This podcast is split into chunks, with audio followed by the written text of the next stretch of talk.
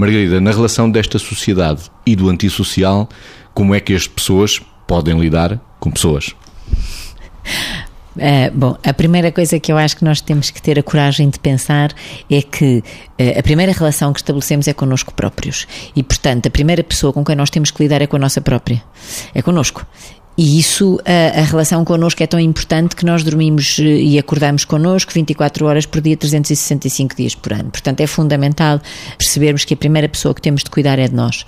Depois, isto tudo tem repercussões na nossa relação com os outros e na nossa relação com a vida. De um modo geral, o que vai acontecer é que temos dois grandes desafios na minha perspectiva generalistas e depois se calhar a pessoa a pessoa falará ao Vítor. Os generalistas que me estão a vir é capacidade de lidar com a frustração, capacidade de lidar com a injustiça e ao mesmo tempo, se quisermos três, eh, e eh, aquilo de que tanto se fala, sermos resilientes e agora acrescento eu, interrelacionais. Ou seja, se individualmente pessoas que não se enquadram neste tipo de padrões de personalidade e que há muitas graças a Deus e portanto que não nos enquadramos, conseguirmos estas, se quisermos estas proezas de aceitar a injustiça sem revolta e sem criação de conflito, porque o problema é que se nós não aprendemos a lidar com isto, nós vamos ser reativos. Se não aprendemos a, a, a gerir estas generalidades, vamos ser reativos. E se formos reativos ao percebermos com quem estamos a lidar se estivermos a lidar com psicopatas e numa sociedade destas, muitas vezes predominantemente injusta, uh, o, que, o, o que vai verdadeiramente acontecer é que nós vamos gerar conflitos graves. E ao gerar conflitos graves, estamos a dizer a forma como não podemos lidar, pessoa a pessoa, na sociedade atual.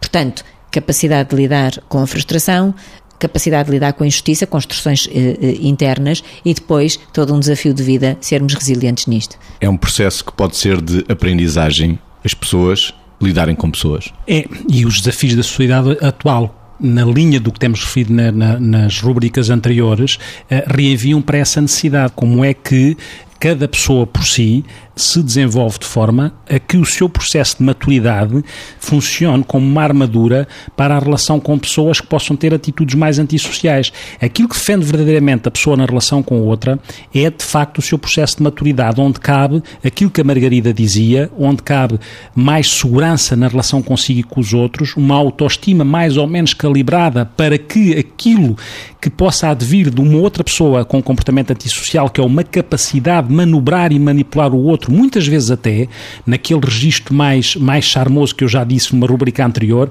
muitas vezes elogia o outro, mas depois tira-lhe o tapete, cria uma grande baralhação no outro. O poder da relação com alguém, ou o poder de alguém na relação com o outro que tenha uma atitude mais uh, psicopática, é este poder de baralhar completamente o outro. Por um lado, reforçar, por outro lado, tirar o tapete para controlar o outro, porque o outro fica dependente e fica sugado dos seus afetos, porque a dificuldade que a pessoa eh, com registro psicopático tem de vivenciar afetos faz com que suga os afetos do outro porque não é, não é capaz de os viver.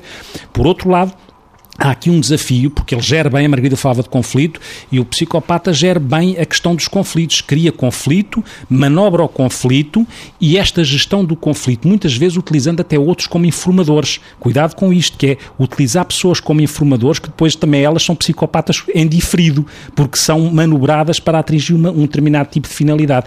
E isto é uma coisa que é extensível a todos nós, não é? Transformamos numa sociedade assim num risco para cada um enorme, que é o risco de sermos corruptíveis e corrompidos.